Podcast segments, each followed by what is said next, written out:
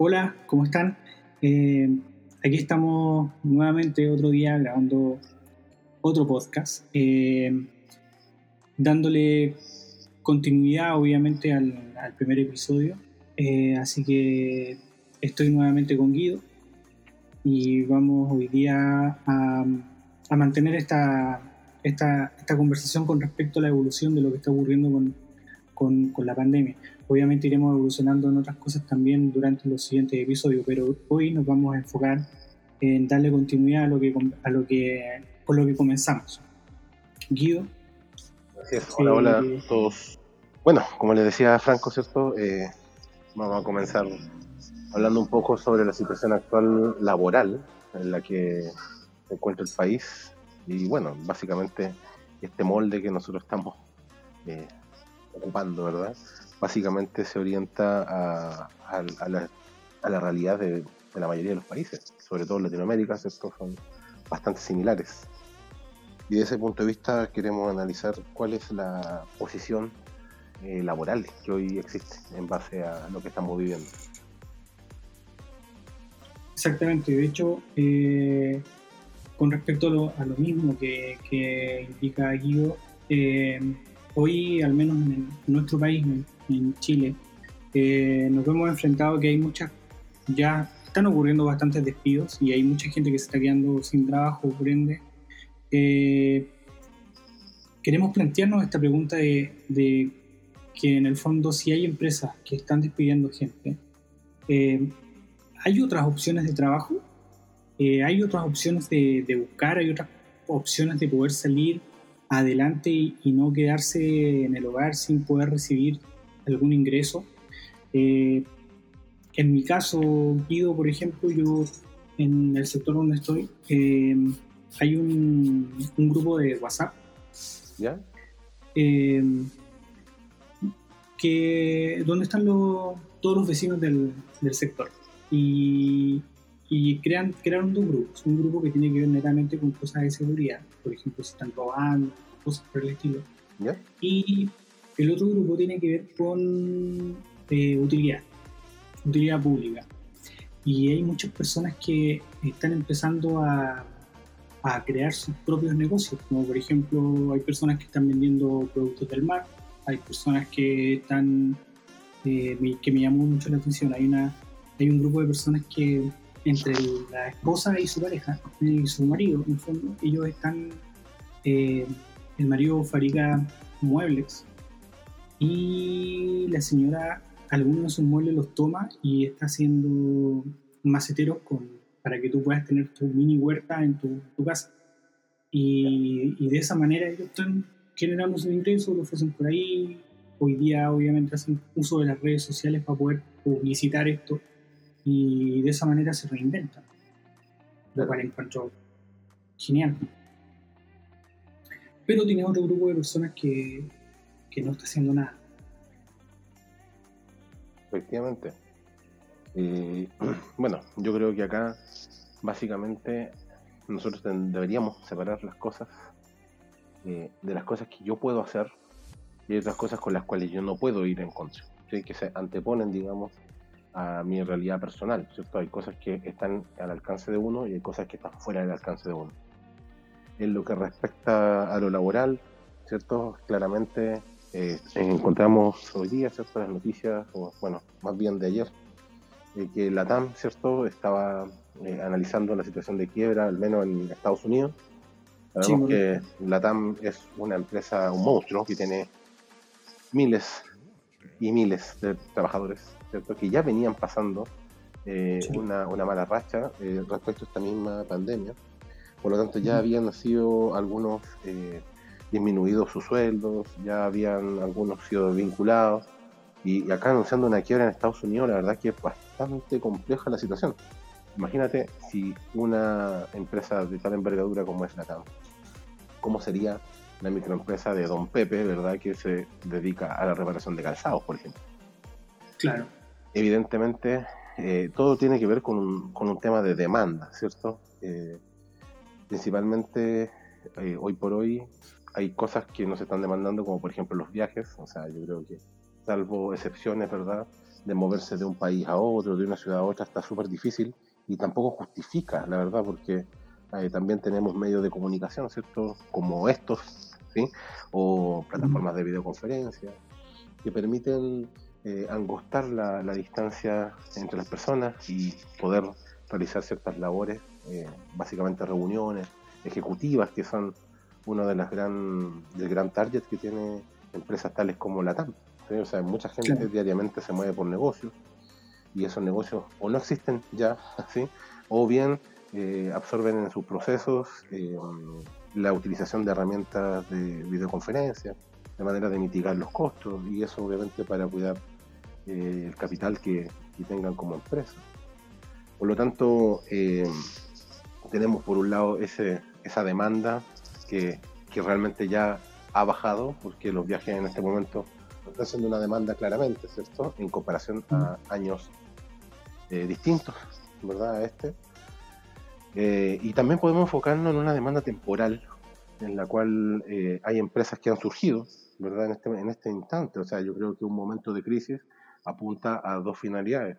Eh, por un lado tenemos las consecuencias de esa crisis y también podemos apalancarnos de la crisis. Entonces, desde el punto de vista del apalancamiento de la crisis, nosotros deberíamos considerar las demandas temporales que están surgiendo, como es la repartición de, eh, alimentos, ¿cierto? Hay, un nicho de negocio en, ese, en ese ámbito. Eh, obviamente, todo lo que tiene que ver con implementación de seguridad y, e higiene, ¿verdad? Son demandas temporales que en este momento tienen cierta importancia eh, y más adelante cuando esto ya suceda o termine, ¿verdad? Ya no se siga, probablemente esas demandas van a bajar y van a aumentar las demandas que están con nosotros toda la vida, ¿cierto? Eh, y por lo tanto, yo creo que cuando una persona pierde el trabajo, ¿cierto? Como está la situación actual nacional, que es bastante delicada, eh, desde ese punto de vista, yo creo que si no hay fuente de trabajo, porque los, empresarios también son personas, ¿cierto? Y además tienen sentimientos, y eso hace que evidentemente puedan tomar alguna mala decisión o buena decisión. Eh, nosotros deberíamos tomar la rienda del asunto, digamos, porque no tenemos más opción. O sea, no podemos esperar que surjan nuevos empresarios si tampoco hay más capital porque la gente ha perdido mucho. Yo creo que la única manera es centralizar en que las personas, como dices tú, ahí en, el, equipo de, o en el grupo de WhatsApp que tienen ahí en tu, barrio, mm. eh, puedan ayudarse entre unos, entre los cercanos, digamos. Ahora, evidentemente hay negocios que son mucho más lucrativos dependiendo de esta demanda temporal que existe.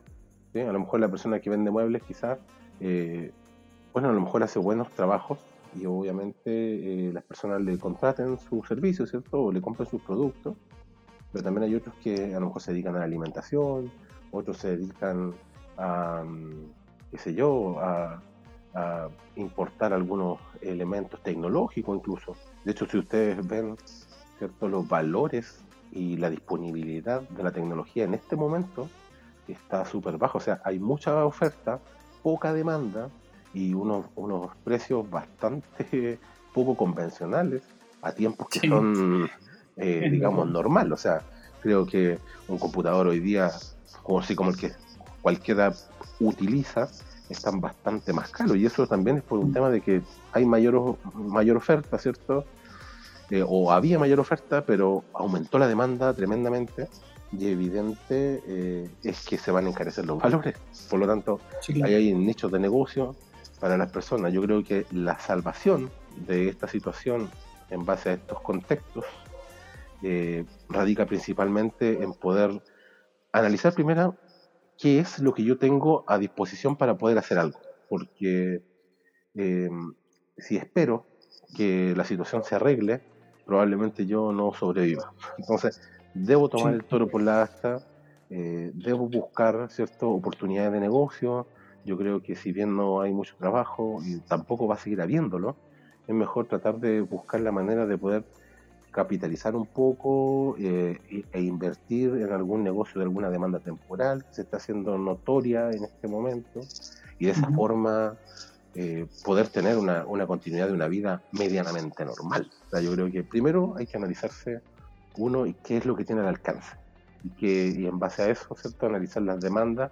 No hay que ser un experto en, en modelamiento de negocio, ¿cierto? Como para darnos cuenta cuáles son las demandas principales que están en este rato influyendo en el mercado, principalmente chileno. Claro. De hecho, me queda, de lo que dijiste tú en este rato, me queda dando vuelta algo. ¿Qué le queda dando vuelta? De hecho, que, que quería preguntarte, de hecho, de qué pasa con estas nuevas empresas. Porque, por ejemplo, tú decías que, claro, de hecho, esta situación está dando auge a que nuevas empresas se puedan ir, eh, puedan ir apareciendo, puedan ir generando estos nuevos proyectos, estas nuevas ideas que, que en el fondo la, la, la pandemia te, te, da el pie a generar. Por ejemplo, no sé, vender mascarillas eh, o vender estos kits con el amonio cuaternario, creo que se llama. Eh, entonces, ¿qué pasa con esto? ¿Qué pasa con estas nuevas empresas, como dices tú, cuando termine la pandemia? Bueno, yo creo que en la visión, según como, como yo lo, lo entiendo, ¿eh? porque son apreciaciones personales, ¿cierto? Todo lo que hablamos acá son netamente apreciaciones personales. Eh, yo creo que en un momento, eh, una vez que toda crisis ocurre, ya si nos vamos, por ejemplo, a la crisis subprime del 2008, ¿cierto? Nos vamos a la, a la crisis de la web que hubo cerca del 99, ¿cierto? Eh, y nos vamos más atrás a la crisis de, de la Gran Depresión de, de 1929. Siempre, siempre hay mercados que no se ven tan afectados por ciertas crisis que parecen ser la hecatombe económica.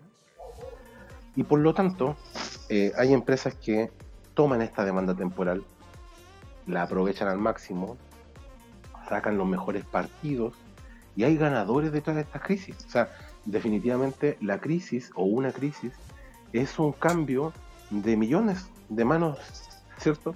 De personas que van cambiando, o sea, los millonarios van cambiando. O sea, la TAM hoy día está en quiebra, o, por allá, o, es el camino que tiene como destino si no hace algo. Pero hay otros que se están volviendo millonarios. ¿sí?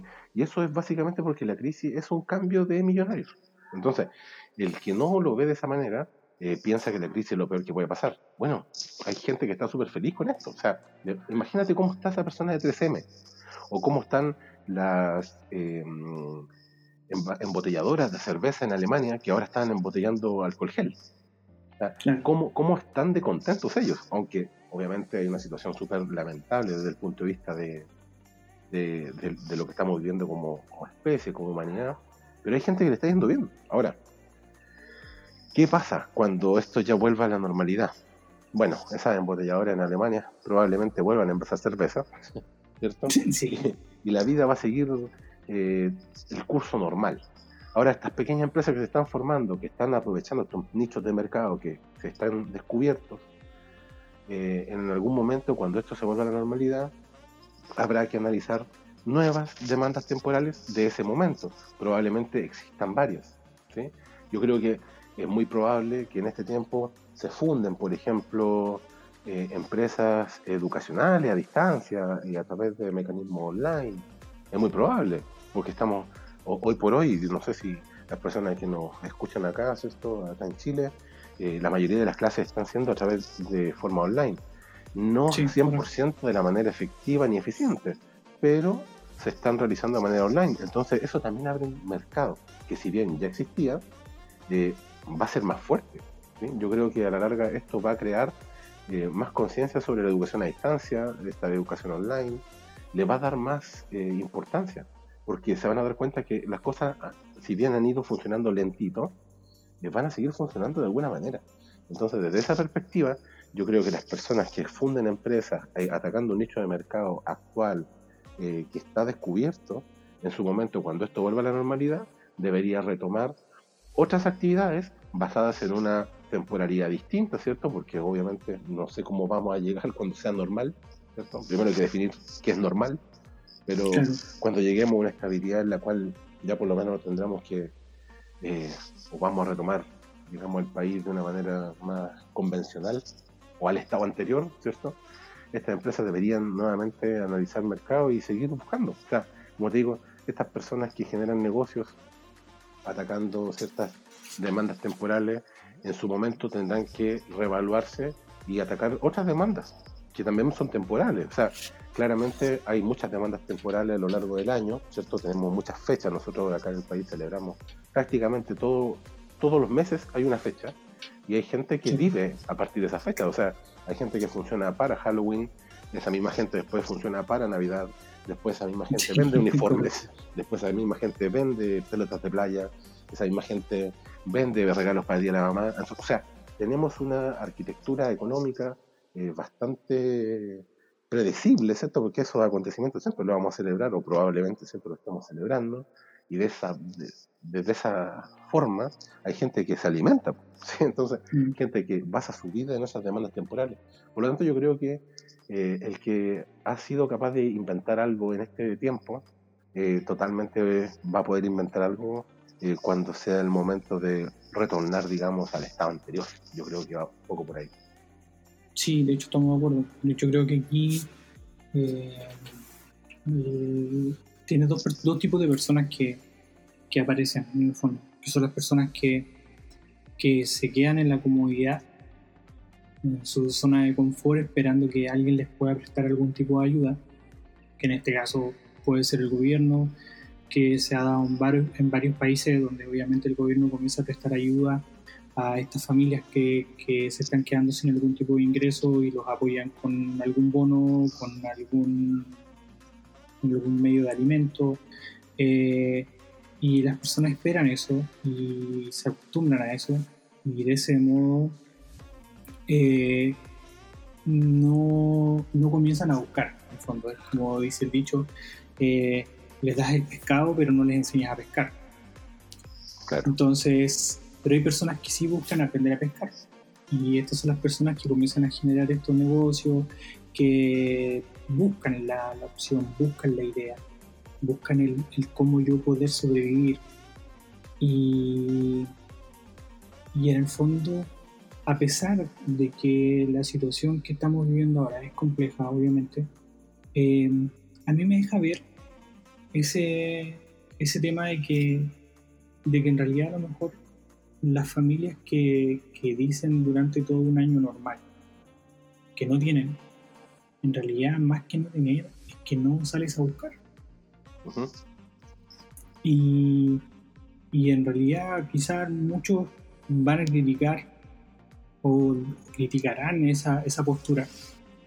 Eh, pero es totalmente cierto, o sea, en el fondo, como te planteo, mis vecinos están buscando opciones, otros amigos o conocidos cercanos están buscando opciones.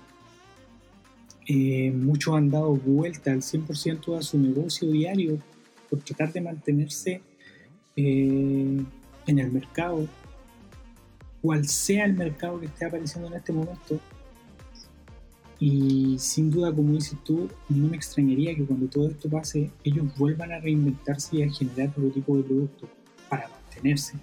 Porque incluso es probable que ellos prueben esta situación, o sea, de hecho ya la están probando, esta situación de del, generar sus propios ingresos, de crear sus propias ideas, de manejar sus propios negocios.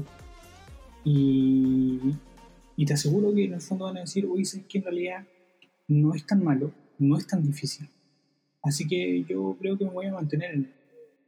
Y si no me recontratan cuando esto pase, o, definitivamente ya quedo como despedido, ya definitivamente, eh, me voy a mantener en esto y yo creo que esta va a ser mi nueva forma de vivir.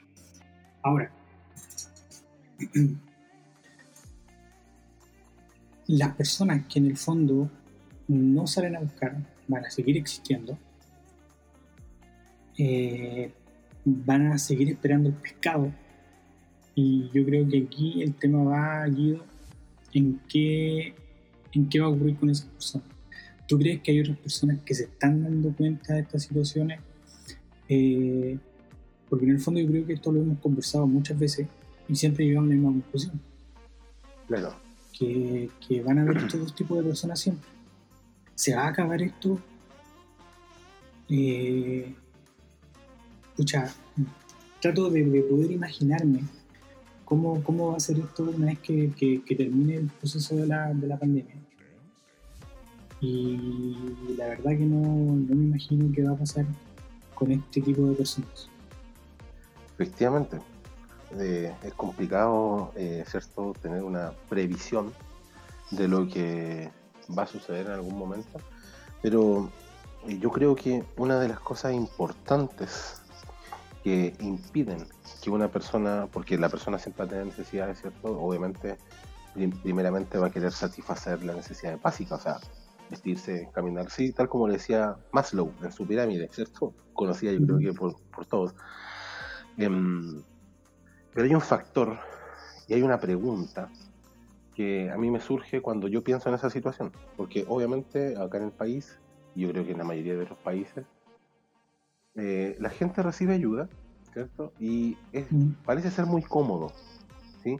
Porque, por ejemplo, yo puedo lidiar con la vergüenza de ir a pedir algo por caridad, pero me la banco, total voy a comer. Entonces, eh, esa em, vergüenza que podría tener, por ejemplo, de pedir algo para alimentarme, eh, es menor que, que sufrir el hambre, digamos. Entonces, por lo tanto, de alguna manera, es probable que la persona eh, acepte esa ayuda y eso es, parece ser muy cómodo. Entonces nosotros tratamos de ver a veces eh, que estas situaciones son cómodas para las personas, pero ahí es donde me calza una pregunta que me gustaría que igual la, pudieras eh, aclarar o, me pudieras ayudar un poco al concepto.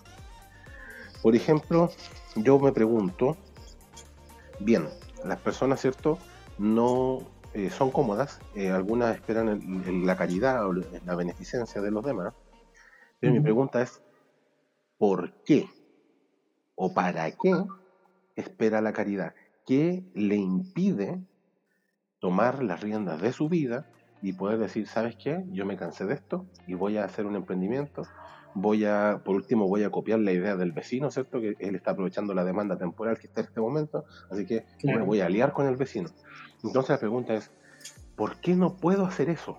¿O por qué, qué me impide tener eh, esas agallas para poder decir, ¿sabes qué? Yo me cansé de esta situación y lo que quiero hacer es crear un cambio porque quiero vivir, no quiero sobrevivir, quiero vivir y quiero lograr cierto objetivo. Y eso me hace acordar un poco a la frase de Maquiavelo, ¿cierto?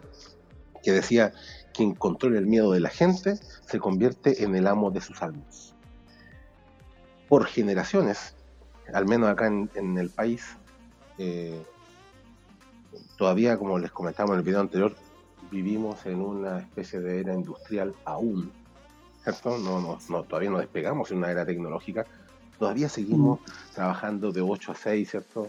Eh, muy sistemáticamente, eh, si no voy es porque no trabajo, aunque yo haga las cosas en la casa, ¿cierto? ¿Sí? sí. trabajo. entonces ahí yo pienso, por qué las personas no despegan. Entonces yo creo que la palabra clave es que existe un miedo. Ahora, ese miedo, ¿por quién pudo haber sido infundido? Bueno, lo más probable es que eh, uno vea las noticias, ¿cierto? De que las personas, eh, los empresarios, que son tan mal mirados en algunos, en algunos o desde algunos puntos de vista, em, son personas que le han infundido miedo, ¿cierto? O que las personas creen que eh, ellos infunden miedo junto a los políticos, ¿cierto? Que dicen que, bueno, la situación está mala, que los negocios están quebrando. Entonces, eso también se traduce en miedo para mí. Entonces, como ellos me, me infunden el miedo, eh, me hace acordar la frase de Maquiavelo, que son los que son los amos de, de, las almas que tienen miedo. Y efectivamente, entonces, si uno lo ve desde un punto de vista, dice, ah, pero claro, yo siento miedo porque también me hacen sentir miedo. ¿Y quiénes son? Bueno, el poder político, ¿cierto? Los poderes económicos, me infunden el miedo, por lo tanto a mí me dejan en esa zona de confort y me impide mucho que yo venza esa zona de confort. Yo mismo me impido vencer esa zona de confort. Y desde ese punto de vista creo que finalmente es neta y puro miedo no poder emprender. Además que, por ejemplo, los papás, eh, los abuelos y todo lo antepasado de ese tipo de personas, eh, de las cuales estamos hablando, ¿cierto? Eh, es posible que también le hayan dicho, ¿sabes qué? No hagas un negocio porque la gente quiera, va a estar más mal. Entonces a la larga uno queda con esos miedos eh, infundados porque son de experiencias externas, ni siquiera son los, porque tú quebraste, digamos, a lo mejor vas a tener un poco de miedo, pero si nunca quebraste, tampoco nunca te atreviste. Entonces, creo que eh, quedan en ese limbo y eso hace un poco eh, confuso, digamos, la continuidad de, de, poder realizar este tipo de actividades, en el cual la persona realmente no se convence y diga, ya, yo voy a salir, me cansé de esto, quiero vivir como corresponde, voy a hacer lo posible por eh, hacer un buen negocio y que al menos me permita tener una situación cómoda. Eh, yo creo que parte, como te digo, principalmente eh, por un tema del miedo. Yo creo que esa es la cuna de, de, estos, de estos males, digamos, que nos impiden a nosotros emprender. O sea, el vivir con esos miedos infundados diariamente por las noticias, prácticamente no veo noticias, y sé también que los poderes políticos y económicos nos infunden miedo como para no surgir. Y de hecho, hay una especie de estrategia tras eso. Si yo soy una empresa, eh, un gran empresario, por ejemplo, no sé, Luxich, o, uno de, de, esa envergadura, digamos, eh, a mí me interesa tener mano de obra. Por lo tanto, eh, a mí no me interesa mucho que tú emprendas. Ahora, han cambiado un poco las visiones, pero la visión tradicionalista del capitalismo duro y pleno, ¿cierto? Habla de que nosotros necesitamos mano de obra para poder hacer funcionar nuestras cosas. Por lo tanto, yo infundo miedo, quizá, como empresario, con la finalidad de que tú no emprendas para que tampoco sea mi competidor y tú trabajes para mí. Entonces, básicamente ahí está, y por eso me acordé de la frase del gran Maquiavelo, ¿cierto? Que habla del control del miedo, principalmente por eso. Entonces, eh, yo creo que también hay una estrategia detrás de eso, mantener el miedo para que siga habiendo mano de obra que espere y espere y espere hasta que haya nuevas fuentes eh, laborales. Entonces yo creo que va un poco por ese lado también incluso. Puedo pensar, digamos, o sea, soy libre de pensar eso. Me, da sentido al menos. Por lo tanto, ahí también hay una cosa de la cual uno como individuo debe empezar a hacer un, ejercicio eh, con tal de eh, eliminar ese miedo. O sea, yo digo, tú vas a emprender, tú puedes quebrar, te puedes endeudar, eh, puedes tener mala experiencia, puedes no haber vendido quizás nunca nada, pero por lo menos venciste el miedo de dar el paso. Y ese valor normalmente no todas las personas lo tienen. Y es por eso que existen estas personas también que le acomoda más eh, estar tranquilo, ¿cierto? Y esperar la ayuda. Claramente acá el gobierno eh, está, está dictaminando o dictaminó una ley, eh, ¿verdad?, que va a permitir ayudar a las personas que tienen alguna algún tema.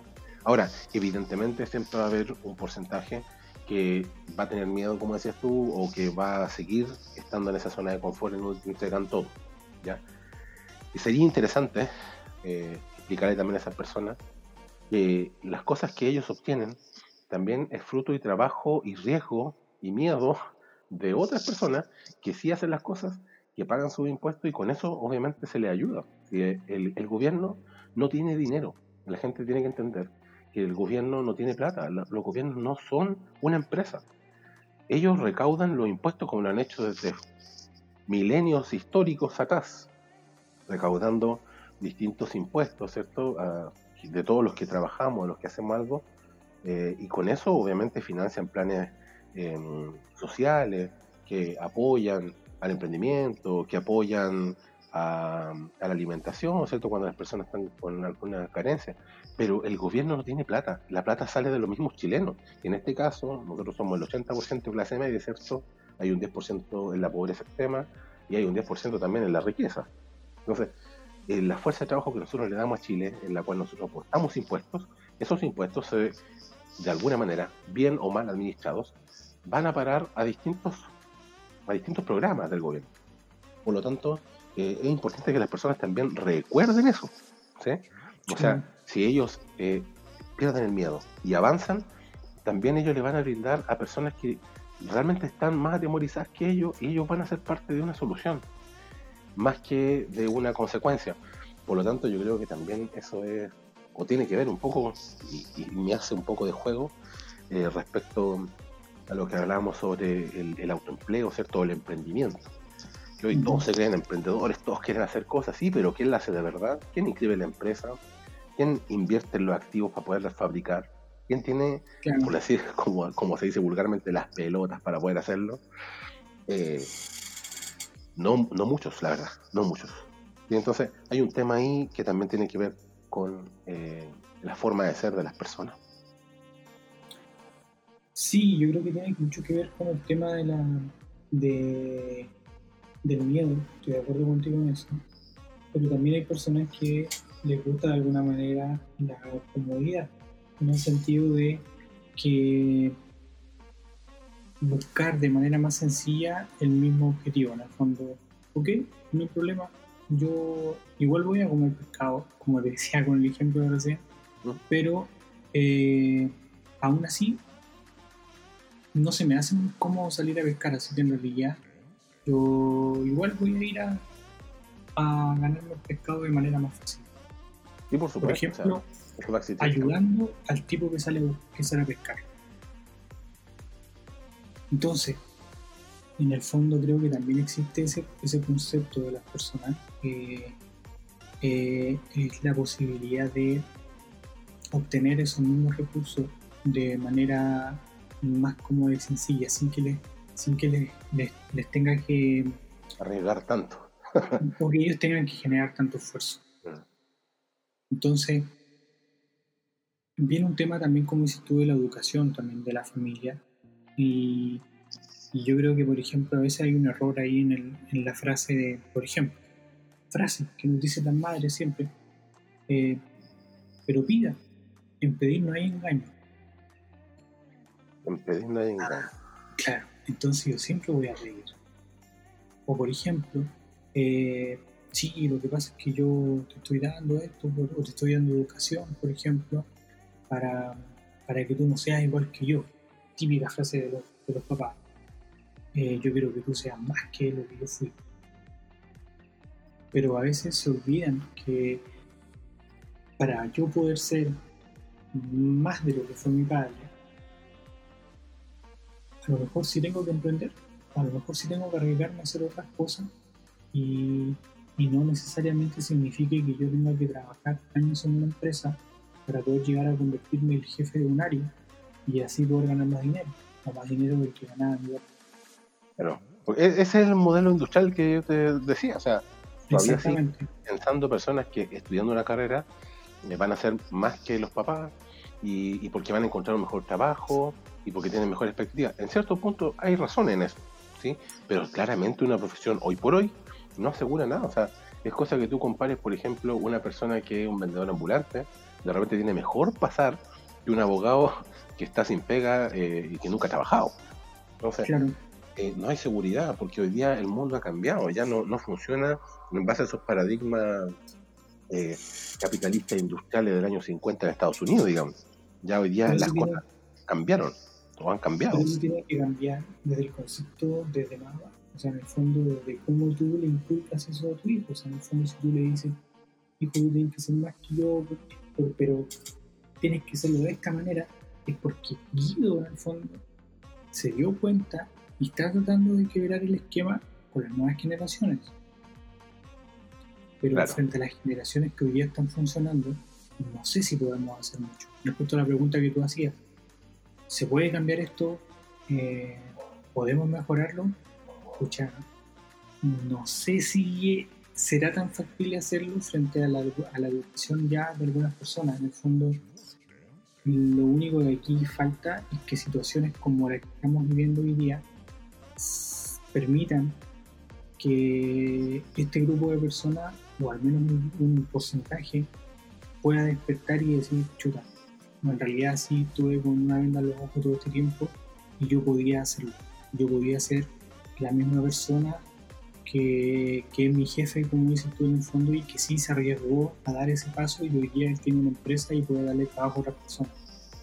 Y, y ahora yo voy a ser el mismo personaje que mi jefe y yo voy a tener mi empresa y lo voy a hacer y me voy a arriesgar a hacerlo. Pero en el fondo depende de que, de que cada uno se quite esa venda de los ojos y pueda dar el paso. Yo creo que es un tema personal, 100%. Sí, y ahora hay que entender también que la sociedad necesita de un poco de todo, de todos los integrantes, incluso eh, de esas personas que están en la zona de confort máxima, ¿cierto? Que se benefician solamente de eh, ayudas entregadas por el Estado, por algunas otras fundaciones, eh, sin fin de lucro, ¿cierto? E, e, es fundamental de que todas esas personas también existan. Ahora, eh, desde siempre esas personas existieron, o sea, desde el punto de vista eh, histórico, e, ese tipo de personas siempre existió, ¿sí? En, en, todos lados, en Estados Unidos, en distintas épocas, obviamente. El tema, por ejemplo, los egipcios. Claro, en distintas épocas también habían vagos en Grecia, había gente floja eh, cuando éramos primitivos, o sea, siempre hubo gente cómoda, en definitiva, y siempre hubo también actores que hacían que eso cambiara.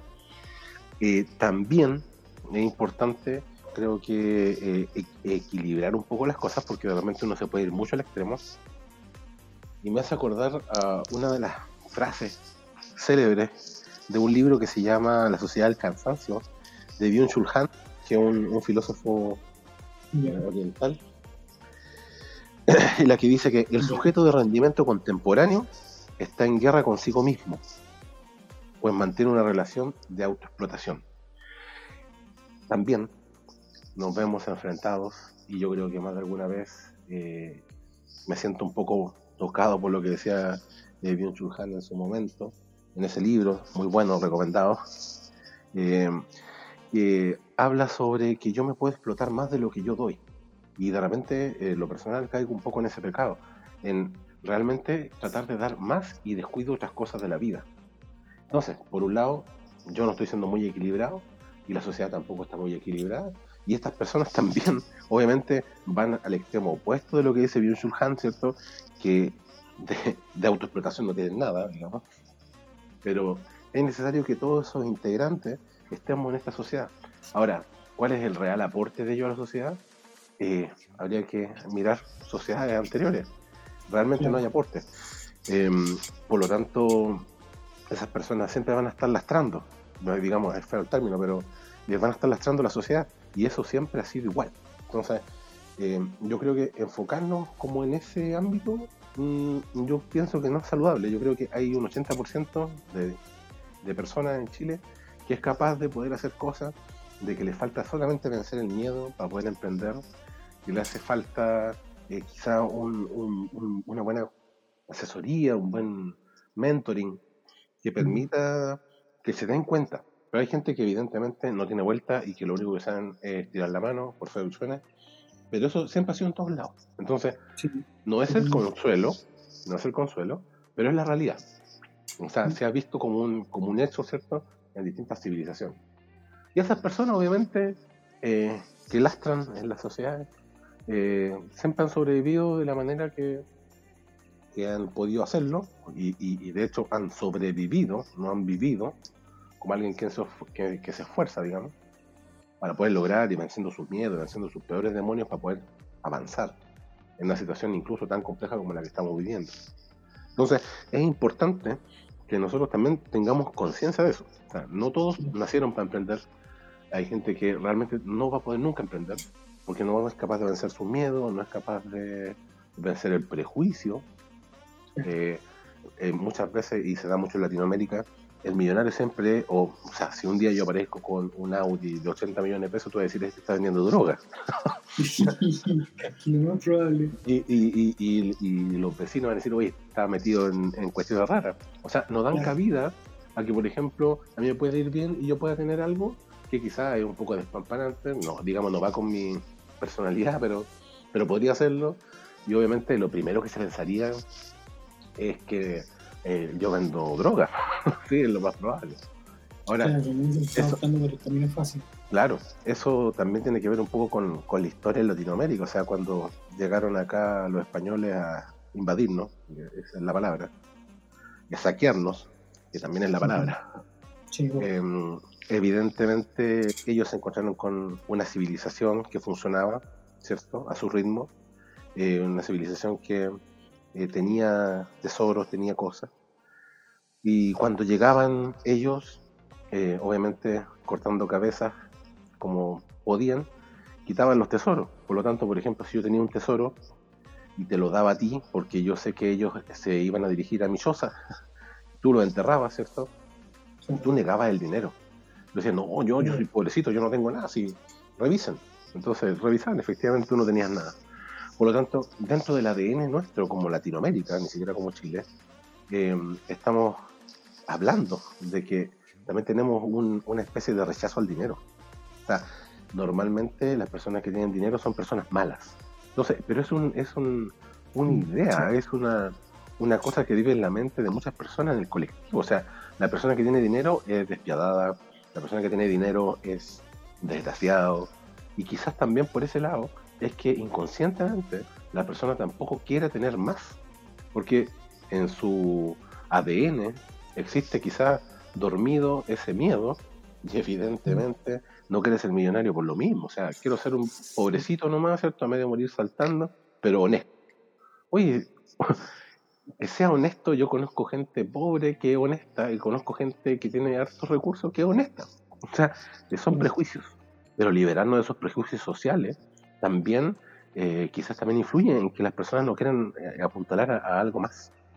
Lo he pensado, creo que tiene bastante sentido, digamos. Lo he leído también en algún, en algún texto, esta historia de, cómo fue la invasión y por qué le podíamos tener miedo al dinero o miedo al, al éxito. Hay gente que le va muy bien y mantiene un perfil súper bajo, pero eso está bien. O sea, cada uno vive como quiere. Pero de ahí tener miedo al recurso, eh, creo que podría fundamentarlo también en parte a lo que vivieron los antepasados y como sabemos que eso también se va heredando eh, genéticamente, quizás también lo tenemos dentro del ADN. Entonces también es un factor que podríamos considerar dentro de por qué hay gente que realmente tampoco se esfuerza mucho. Buscando la respuesta a ese tipo de, preguntas, eh, podemos ir deduciendo ¿cierto? una serie de conclusiones que, que realmente pueden tener algún, algún sentido. Totalmente de De hecho, eh, siento en el fondo que en realidad más que sentir yo creo que es algún sueño que tengo que en el fondo en el peor de los casos si no te quieres arriesgar a salir de tu zona de confort eh, que una de las cosas que he estado meditando y dándole vuelta estos días es en el peor de los casos buscar la opción de poder eh, aliarte a alguien que esté luchando por algo que tú te sientas identificado. No sé si me voy a entender. Totalmente, o sea, yo creo que si no, no hablemos de agallas, hablemos de estrategia. Em, no tenemos la estrategia ni económica, ni mentales, pero tenemos la disposición. Bueno, existen, desde siempre ha existido la alianza. De repente eh, la persona se puede encargar de algo más operativo, más allá de, aportar capital cierto a cierta empresa o cierto emprendimiento. Eh, y evidentemente podemos, se pueden generar alianzas, podemos aliarnos con otras personas con la finalidad de poder lograr eh, cosas. O sea, yo creo que es mucho más fácil dos cabezas, ¿cierto? Eh, unidas, digamos, en estricta y apretada sinergia, que otro tipo de emprendimientos de forma solitaria. Yo creo que se puede encontrar, es más fácil quizás poder impulsarse a través de, ese tipo de, de método. Me parece que es importante, me parece que es fundamental. Totalmente de acuerdo. Y creo que, ojalá que uno pudiese poder eh, partir con esto de esa manera. Porque al final siempre terminamos inclinándonos por los trabajos que nos generen algún tipo de ingreso independiente de que lo que sea. Y a lo mejor quizás si nos esforzáramos un poco más por tratar de encontrar un trabajo que se alinee más con nuestras expectativas finales, eh, quizás sea el camino para el día de mañana yo generar mi propia empresa y hacer mi propio emprendimiento. Eh, siento que va por ahí un poco el tema, siento que, que efectivamente se hace un poquito más sencillo, porque como bien dices tú, todos siempre nacemos en una zona de confort. Y cuando estás cómodo ahí se hace cada día más difícil poder salir o arriesgarte a dar ese paso para poder salir. Y, además que vivimos en esta sociedad, como tú dices, donde este concepto va bien. En el fondo hoy día se despierta alguien con un sueño y sabe que va a poder contar con un gran grupo de personas que le van a poder ayudar a cumplir ese sueño por una cierta cantidad de dinero. Y como tú dices, siempre hemos funcionado igual. Por ende, ese concepto funciona y tiene éxito y va bien. Pero por último, si le vas a ayudar a poder cumplir el sueño a alguien, que al final igual se le va a remunerar por eso, que sea un sueño que es cercano al tuyo, para que tú el día de mañana puedas arriesgarte a dar el salto y decir, ok, si esta persona logró un sueño muy similar al mío eh, y lo hizo de esta manera, yo también puedo y me voy a, me voy a arriesgar a dar el salto. Exactamente, es como cuando uno analiza las planificaciones estratégicas de una empresa, por ejemplo. O sea, yo tengo que hacer todo mi trabajo, ¿cierto?, orientado a una planificación estratégica que alguien tiene una visión sobre esa empresa.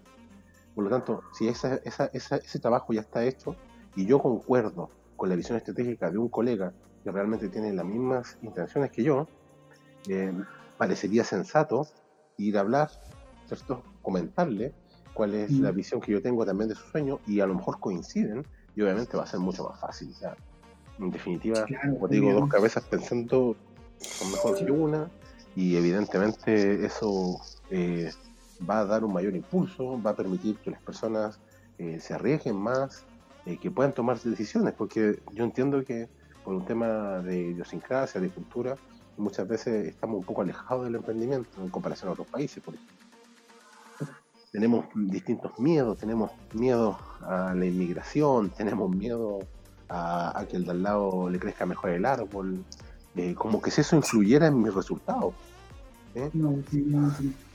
O sea, si tú tienes un mejor naranjo que el mío, eh, genial, pues yo te lo aplaudo, genial. De hecho, te preguntaría ¿Cómo lo hiciste para tener uno tan bueno? Yo diría lo mismo. Te voy a preguntar por qué, por qué te creció a ti así y a mí ¿Qué, qué, qué, hay hecho tú en distinto a lo que yo he hecho? Entonces tú me vas a contar, mire, yo hago tal y cual cosa con este árbol.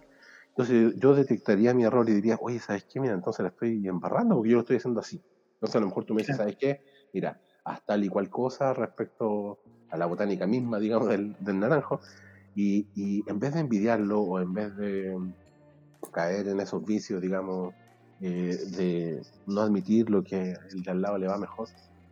Pero es muy difícil, o sea, yo creo que deben haber muy pocas personas que piensan eh, de una manera eh, transparente, digamos, sin, sin, sin esa sed de envidia, digamos. Que básicamente, y yo creo que el que tiene el mejor naranjo tampoco, o sea, se le dio mejor, qué genial que te vayan a preguntar, qué bueno, porque vamos a tener más naranjo en la villa, eh, quizá un día producimos naranja.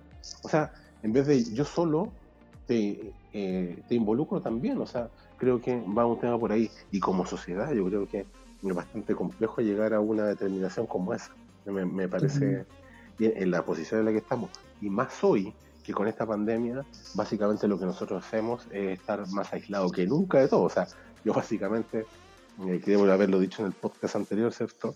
Eh, básicamente estoy solo siempre, o sea, no tengo, la vida que tengo hoy día es muy similar a la que yo tenía antes, en pocas palabras, o sea, no, socialmente no varía mucho, Ha, variado un par de cosas, ¿cierto? Pero eh, ha variado muy poco.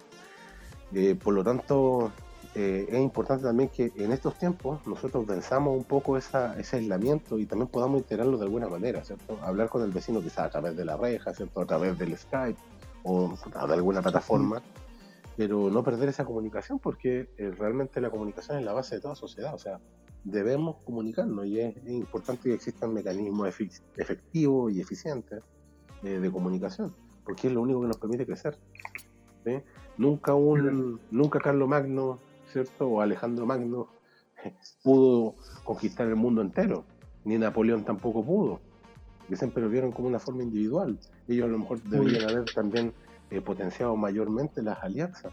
Quizás así podemos, podrían haber gobernado mucho más. Entonces ahí aplica el divide y vencerá. O sea, yo me preocupo de una cosa, tú te preocupas de otra. Y eso es fundamental. Exactamente. Totalmente de acuerdo. De hecho, incluso se puede abordar mejor el tema.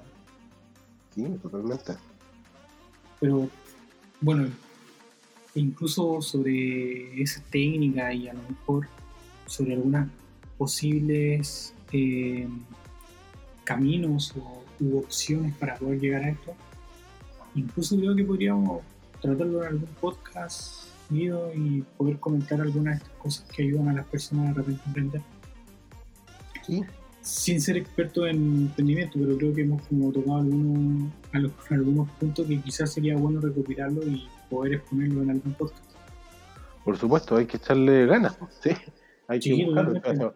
Uno de repente parte con una premisa y empieza de a poco a ir ahondando, digamos, en base a, preguntas, ¿cierto?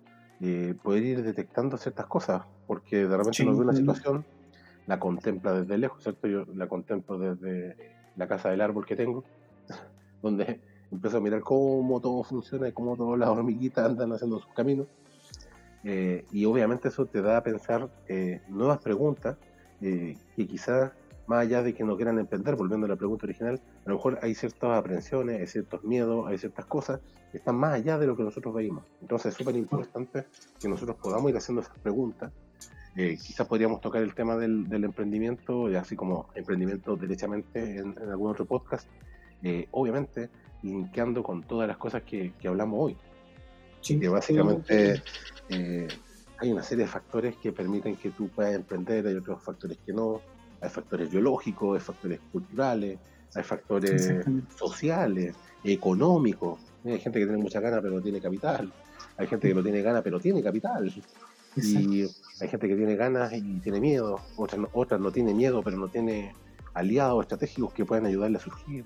En definitiva, hay una serie de eh, distintos escenarios que impiden, digamos, de una manera eh, transparente poder lograr el proceso del emprendimiento, sabiendo que evidente eh, son los riesgos que existen, pero creo que hasta donde yo sé, solo hemos comprobado que existe una sola vida, que es esta, en la cual eh, evidentemente pienso que si no hacemos el esfuerzo ahora, eh, ya cuando seamos más viejos, ¿verdad?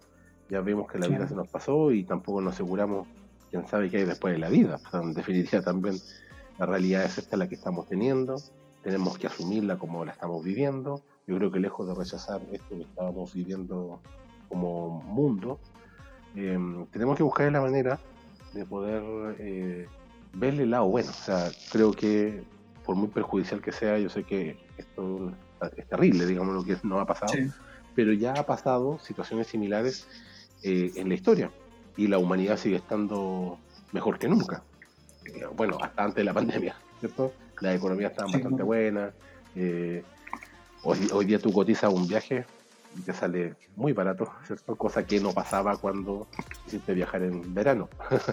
Por lo tanto, eh, esas son, de ahí partíamos, ¿cierto? Hablando de esas, de, esas demandas. la demanda bajó, eh, la oferta o la, demanda aumentó, ¿cierto? La, oferta disminuyó y obviamente eso trae un, un, desperfecto económico, pero pienso, y tal y cual como te decía al principio, que uno debe eh, abrir su mente con tal de poder obtener algunas visiones eh, respecto a las cosas que son necesarias hoy por hoy. Por lo tanto, eh, las personas que en este momento están escuchando y están pensando en emprender, yo les digo, analícenlo, reflexionen, hagan un plan, idealmente busquen un socio o una persona de confianza que ya esté en el negocio, que ya esté emprendiendo algo. Quizás la solución no es salir solo, sino que salir en equipo, porque quizás va a ser mucho más fácil. Por lo tanto... De hecho, eh, así como nosotros tomamos la decisión de hacer este podcast. Por supuesto, claro. Sobre todo a esta hora. sí, de hecho al final creo que es un ejemplo a lo que tú estás dando, en el fondo. O sea, podríamos haber hecho el podcast solo, o habernos lanzado solo a lo mejor, pero decidimos hacerlo entre los dos.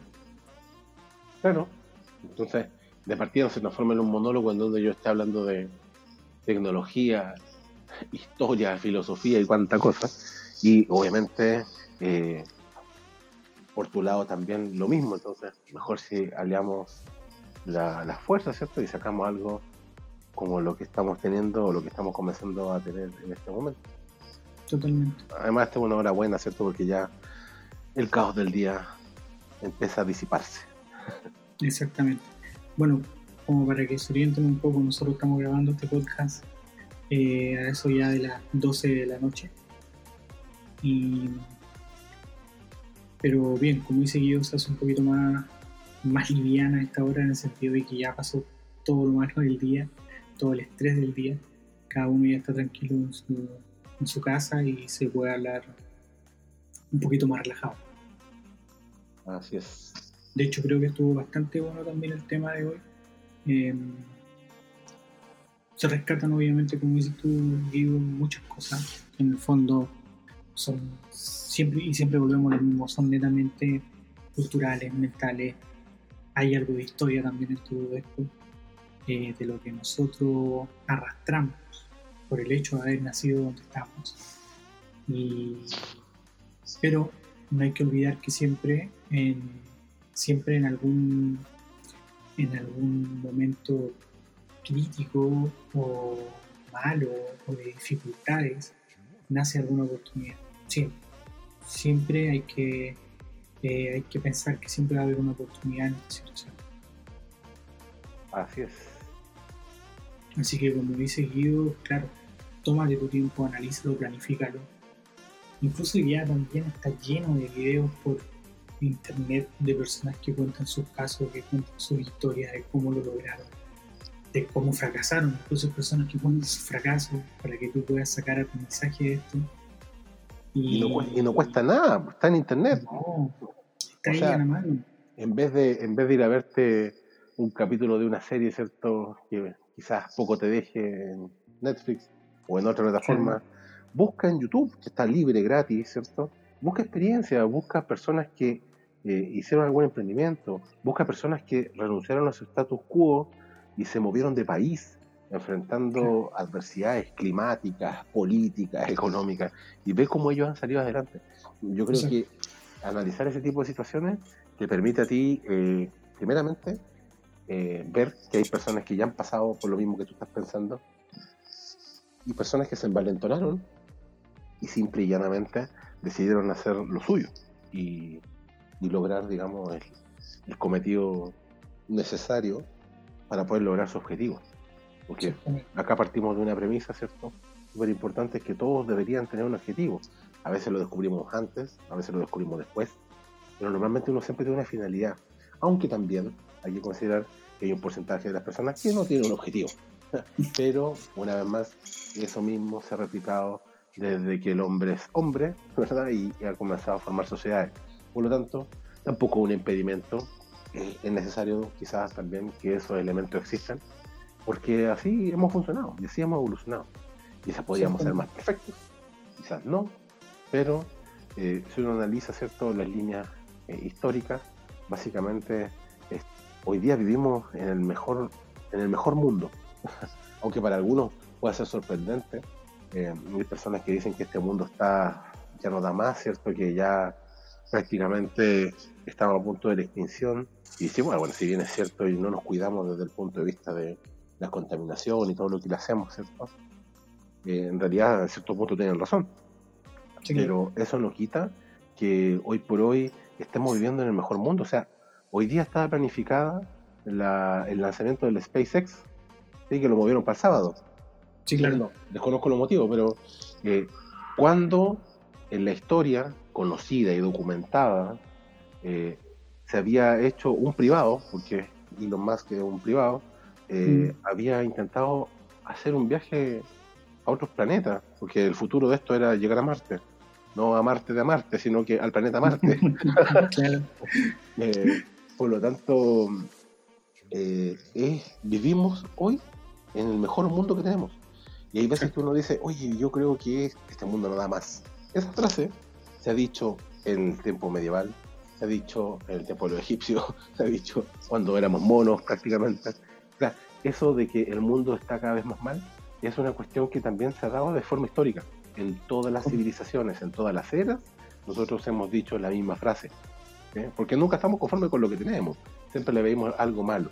Entonces, desde ese punto de vista, yo creo que es importante que nosotros también pensemos, ¿cierto?, de una manera racional, eh, y que no estamos en el peor mundo, o sea, tenemos que ver el lado de las cosas buenas, tenemos cosas súper importantes como sociedad que tampoco podemos dejarlas caer.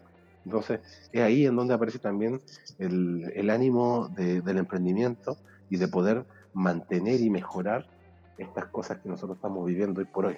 creo que lejos soy un partidario de que hay que tratar de sacarle un provecho, un aprendizaje, ya sea humano, científico, económico, a lo que estamos viviendo, porque es parte de, ¿sí? Eh, es inevitable. Tú dijiste algo súper importante. Tú dijiste algo súper importante, nunca estamos conformes. Eh, siempre encontramos algo malo y lo criticamos. Y quizá ahí está el punto, ahí está tu punto de apoyo en el fondo. Eh, si encuentras algo malo y lo estás criticando, haz algo para mejorar eso. Quizás hay muchas personas que piensan igual que tú y que eso está malo y que efectivamente hay que arreglarlo. Entonces ahí es tu punto, ahí es tu momento. Planifica, piensa y busca cómo solucionar. Y quizás ahí está el, ahí está el emprendimiento, ahí está la idea, ahí está la solución. Es muy posible. O por lo menos en, el fondo, si, de poder hacerlo. Si, si ya estás pensando que hay algo mal, es porque en el fondo ya estás pensando que hay algo que solucionar en el mundo, estás generando una necesidad y, ya estás pensando como emprendedor en el fondo. Ya te puedes apalancar en la, en la misma situación que tú estás criticando. O que, o que, estás viendo desde un punto de vista más negativo. No me caracterizo por ser un positivista, digamos, pero, pero creo que la manera mejor de poder vivir es buscarle la, la, mejor forma o mirarlo de la mejor arista que a mí me deje un crecimiento y que ese crecimiento yo lo pueda extrapolar también a la sociedad. O sea, yo creo que todos tenemos un compromiso social, eh, por lo menos yo me siento parte de eso. Eh, mm. Creo que es importante. Creo que uno tiene que ser, sentirse partícipe de esto eh, porque es la forma, pienso. No lo vamos a comparar con anarquistas, ¿cierto? los anarquistas son otra corriente, eh, los cuales ellos quizás probablemente nunca estén conformes con nada. Pero acá estamos hablando de personas, eh, de, la mayor parte de las personas. Hay, minorías, ¿cierto? Y son muy respetables todas, y son necesarias, pero estamos hablando en este caso de, la población común, como somos todos nosotros.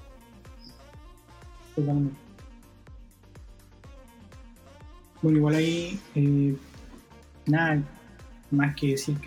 Eh, solamente que rescato cosas de lo que dijo Guido. Eh, hay momentos, por ejemplo, para el ocio y hay momentos para invertir en, el crecimiento propio. Y obviamente el mayor porcentaje de inversión tiene que ir hacia el crecimiento propio. Eh, y además, como dice, estamos viviendo en un, en un buen mundo.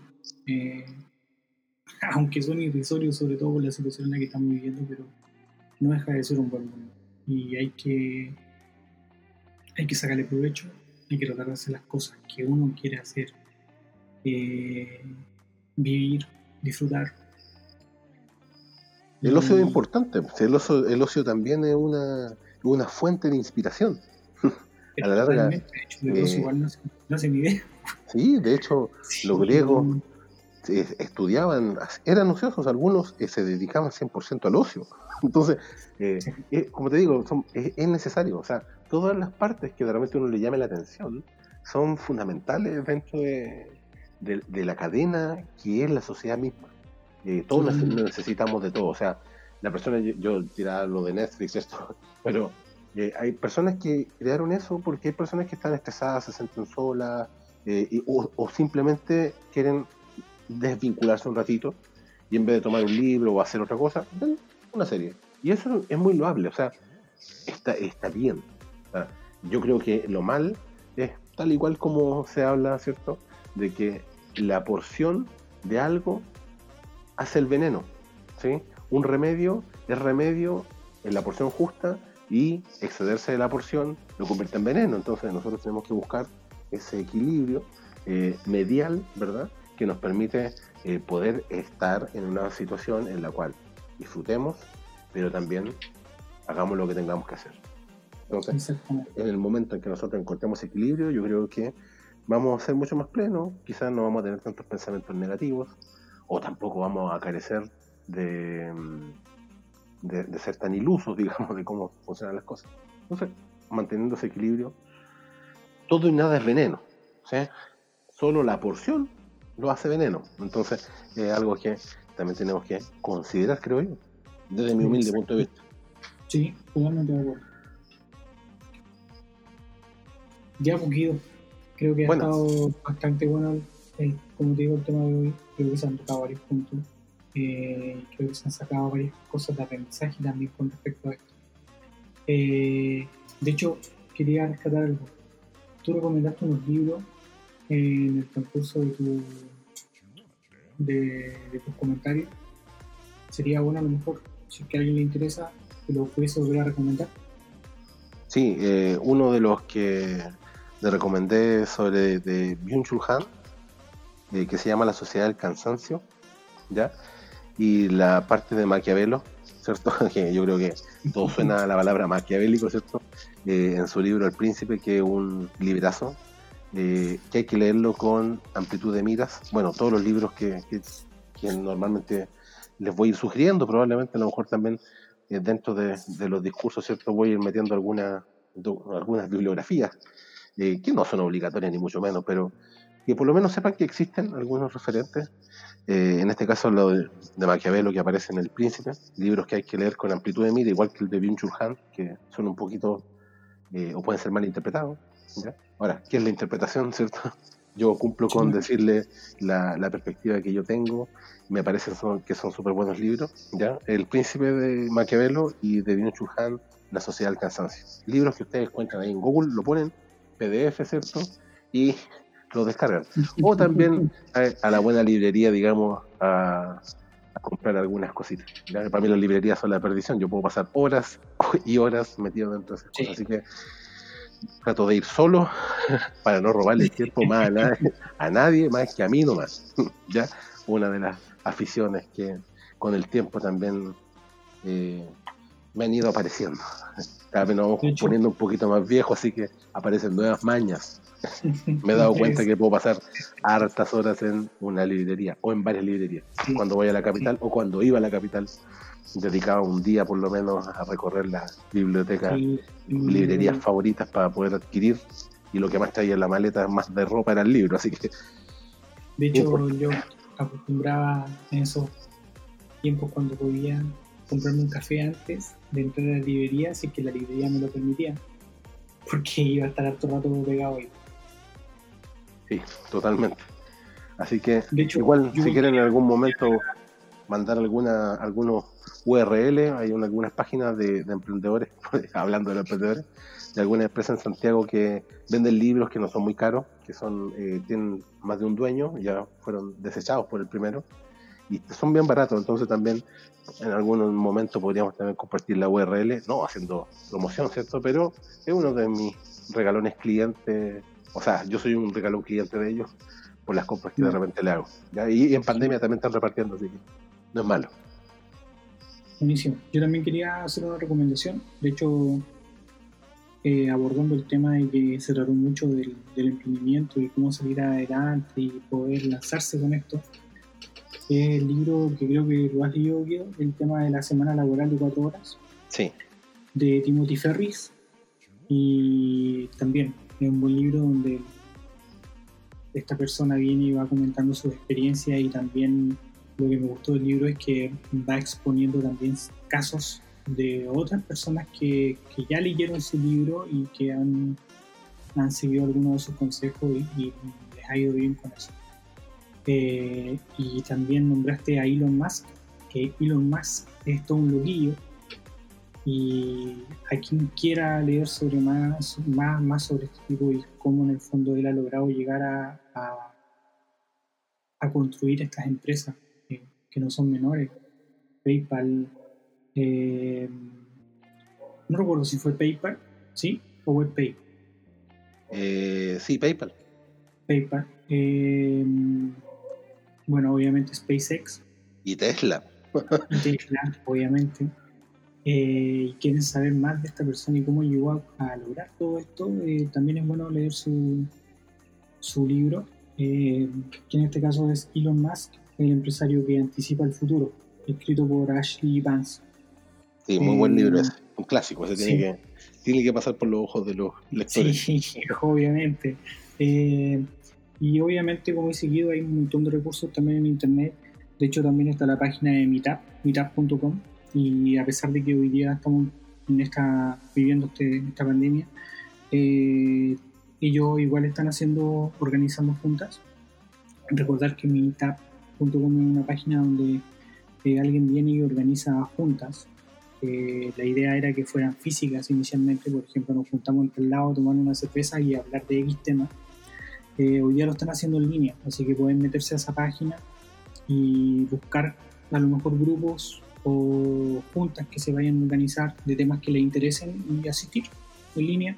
No se pierde nada, al contrario, se puede conocer gente y como dice Guido y, poder hacer eh, alguna amistad que el día de mañana les permita lograr algún tipo de objetivo en su vida. Exactamente. En la editorial del libro de Elon Musk, una que es bien rica, bien rica, digamos, en, en, la redacción y también no es muy cara, es la editorial Paidos, Paidos Editorial o Paidos Empresa. Bastante buena, digamos, y recomendable y se puede encontrar fácilmente en cualquier librería. es como casi un bestseller. Sí, claro. Totalmente. Ya pues. Ya pues, olvidar. Quedamos eh, hasta la próxima. Sí, igual ya grabamos no es, no es menor el tiempo, tuvimos una, una hora once, ya llevamos. Eh, obviamente vamos a seguir con esto, eh, tratar de mantener la, las mismas fechas, o sea, en el fondo vamos a tratar de grabar todos los miércoles hasta que nos, que nos, dé el tema y, y, tratar de publicar dentro del mismo, del mismo día. Y nada, al final es un placer estar hablando de estos temas y, y poder compartirlos con alguien y, poder nutrirnos de esto. Obviamente estamos abiertos siempre a comentarios y estamos recién partiendo en esto y queremos ir mejorando y, yo creo que yo está de acuerdo en esto y queremos mantenernos en esta, en esta línea. Exactamente. Así que si les gustó, ¿cierto? Compartir para poder difundir un poco más. Y darle las gracias, ¿cierto?, por tener la paciencia de estar aquí una hora de su tiempo, un poquito más, para escuchar distintas perspectivas, ¿cierto? Eh, siempre yo creo que todas las personas tienen algo importante que eh, acotar, que opinar. Yo creo que no hay opinión ni absurda ni, de ningún tipo. Solo eh, es importante que eh, uno la plantee, digamos, con, con claridad en la medida que se pueda. Pero todos tienen derecho a opinar. Totalmente. Siempre. Ya pues, cuídense, cuídense sobre todo en este periodo y nada, nos vemos en el siguiente episodio. Adiós, que estén Chao. bien.